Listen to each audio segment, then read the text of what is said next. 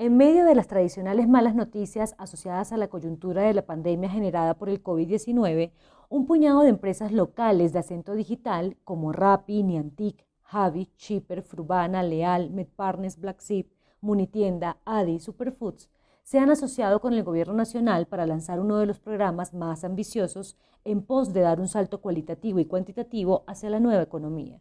Ha dicho el presidente Iván Duque que emprende un hito histórico, 100.000 programadores en dos años, la meta más grande que se ha fijado en un país de América Latina para que entre a liderar el proceso de la cuarta revolución industrial, con lo que se va a permitir ingresar a más personas en el sector privado tecnológico y además se va a dinamizar el emprendimiento tecnológico.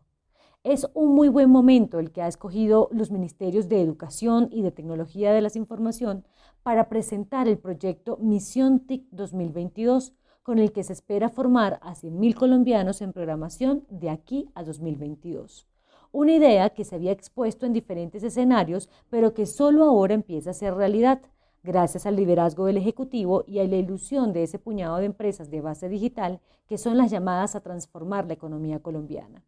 Las nuevas tecnologías no solo ven la información, sino todas las herramientas e interfaces de encuentro oferta-demanda, tienen en el marco de las políticas de reactivación económica una oportunidad inigualable para acelerar la transformación digital de todos los sectores. La mala herencia que dejará la pandemia es un desempleo superior a 22% y la muerte de miles de empresas que no lograron sobrevivir a sus deudas, pero ante todo que no supieron sortear la falta de demanda de sus productos y servicios.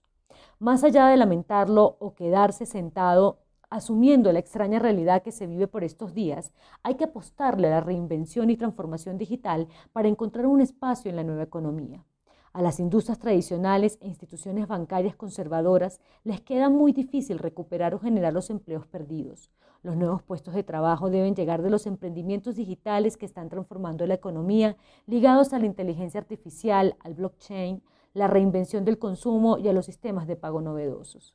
Los líderes empresariales han conseguido economías de escalas muy difíciles de emular en las que las eficiencias y la competitividad son muy altas. Lo que se ha visto en el fenómeno de empresas de base tecnológica tipo RAPI es que se puede generar empleo y desarrollo con base en nuevos tipos de contrato que ofrezcan alternativas distintas de ganarse la vida.